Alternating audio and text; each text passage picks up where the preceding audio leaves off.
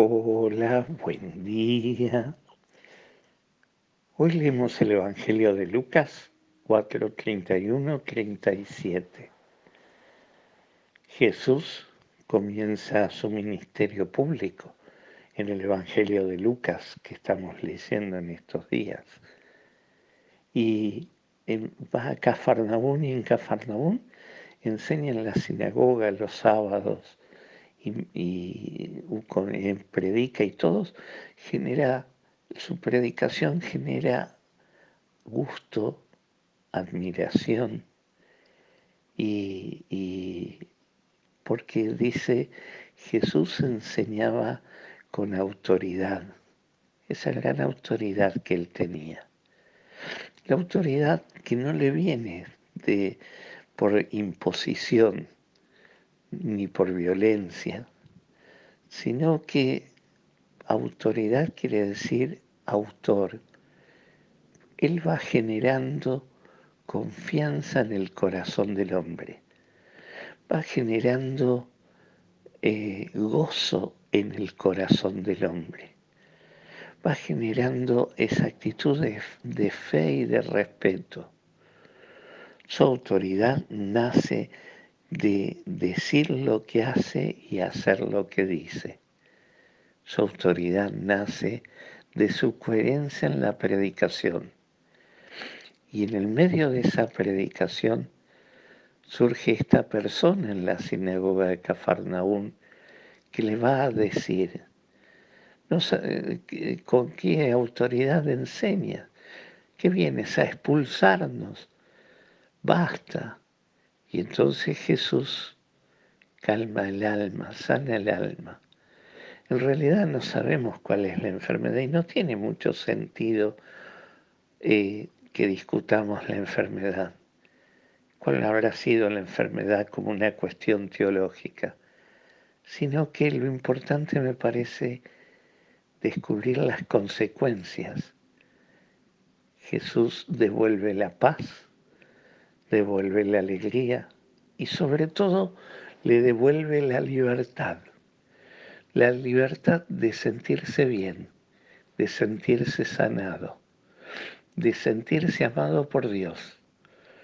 Esa libertad que le devuelve la posibilidad de hacer lo que quiere, no que sea ser conducido por ese espíritu impuro que lo lleva por donde no quiere ir. Y quizás aquí esté la enseñanza de nosotros, una gran enseñanza. Primero, no habremos perdido autoridad en este mundo que vivimos, como iglesia, como cristianos. Y quizás hemos perdido la autoridad porque somos como incoherentes. No hacemos lo que decimos y entonces, claro, el mundo termina por no creer, por nuestra incoherencia entre la fe que vivimos, que decimos, y la vida que vivimos. Por eso hoy pidámosle al Señor que también nosotros recuperemos autoridad. Pero no es, un, vuelvo a decir, no es una autoridad que se impone. La fe no se impone a nadie sino que es una vida que se transmite.